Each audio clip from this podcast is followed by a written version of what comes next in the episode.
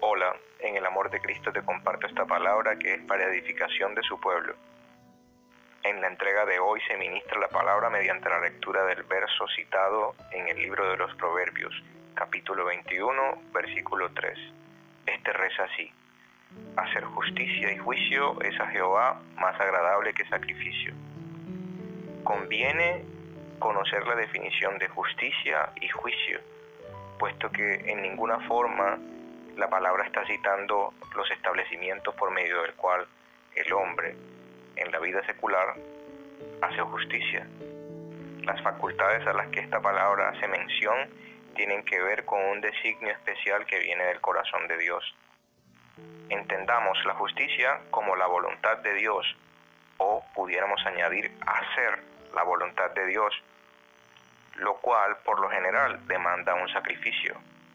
Tanto el juicio es la forma en cómo se ejecuta la justicia, amparado por las instrucciones de su ley. Bien pudiéramos citar la segunda epístola de Timoteo en el capítulo 3, versículo 16, donde hace mención a que la palabra es buena para instruir en justicia, a fin de que el hombre de Dios sea perfecto para ejecutar juicio.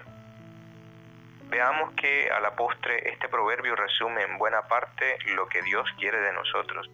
¿Te ha sucedido que en medio de tu prueba Dios ha dispuesto para ti que hagas frente a situaciones o personas que en el pasado trastocaron tu carácter?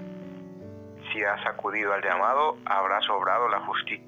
Pero ahora, ¿cómo fue tu comportamiento? ¿Pudiste manejar el carácter? ¿Pudiste manejar las emociones?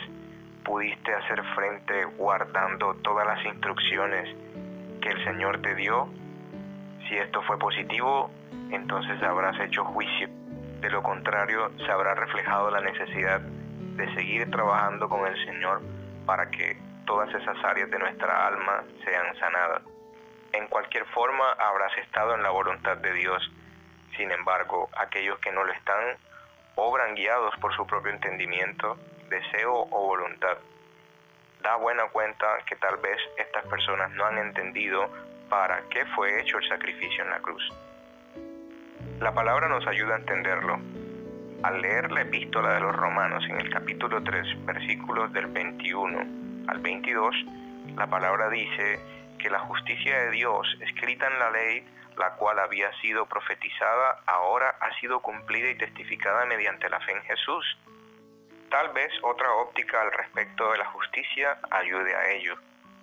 La palabra en la epístola de los Romanos capítulo 6 versículo 16 nos ayuda a verla como un servicio de obediencia a Dios, pues cada quien elige de quién se hace siervo, dice la palabra, del pecado para muerte o de la obediencia para la justicia.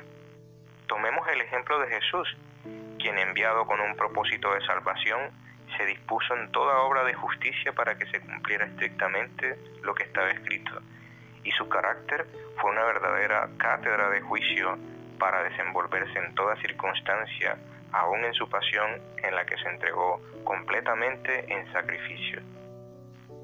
La justicia trae beneficios a nuestra vida.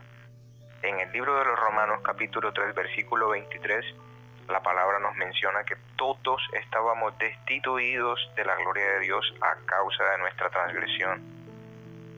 Jesús atesoró en su mano el derecho de hacer justicia porque Él practicó la justicia si con justicia Jesús venció al pecado, con justicia no serán quitados nuestros pecados, pues las instancias de perdón y misericordia no lo quitan. La palabra dice que corrigen la falta. Todo el que se somete a la voluntad o justicia de Dios produce mucho fruto, pero uno en particular. Este es su testimonio, el cual será utilizado por Dios para tocar muchas almas Aceptar que Jesús es el Hijo de Dios no me hace su seguidor. Tomar mi cruz y estar en la voluntad de Dios, sí. Recordemos la sentencia que hizo Jesús delante de los que le acompañaban. No todo el que me dice, Señor, Señor, entrará en el reino de los cielos, sino el que hace la voluntad de mi Padre, que está en los cielos.